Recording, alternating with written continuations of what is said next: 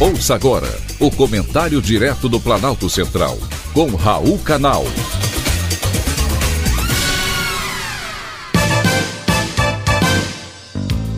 Queridos ouvintes e atentos escutantes, assunto de hoje: diplomação inédita. Há muitas críticas àqueles que não aceitam ter um ladrão condenado e depois descondenado como presidente da República. Dizem que os atos são antidemocráticos e que, na verdade, para essas pessoas, a campanha eleitoral ainda não acabou. Ao ouvir o discurso de Lula na sua diplomação, tive o mesmo sentimento de que a campanha eleitoral ainda continua.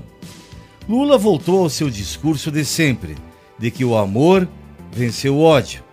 Já o ministro Alexandre de Moraes presidente do Tribunal Superior Eleitoral, em um discurso mais longo que o do presidente eleito, ameaçou punir extremistas e a ameaça foi cumprida. Horas depois da diplomação, Alexandre de Moraes mandou prender o líder indígena José Acácio Sererê Chavante.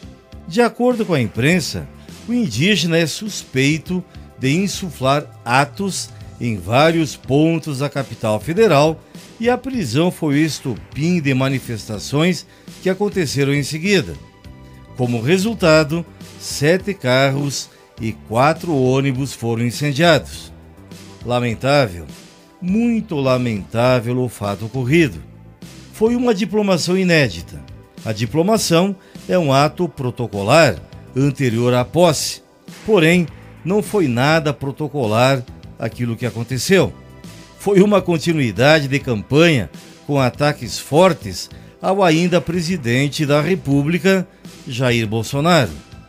O ministro Alexandre de Moraes lembrou em seu discurso que as ações dos insatisfeitos são para subverter a ordem política, criando um estado de exceção.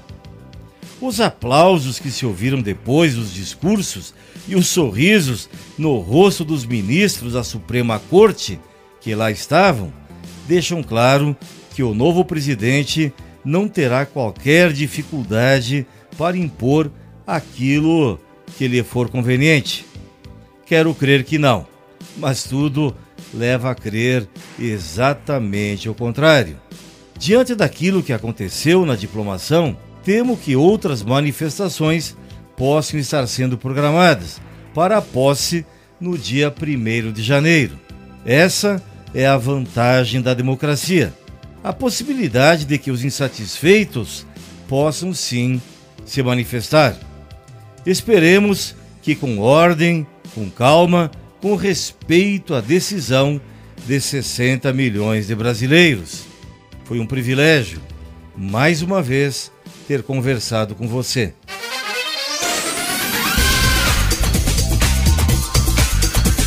Acabamos de apresentar o Comentário Direto do Planalto Central, com Raul Canal.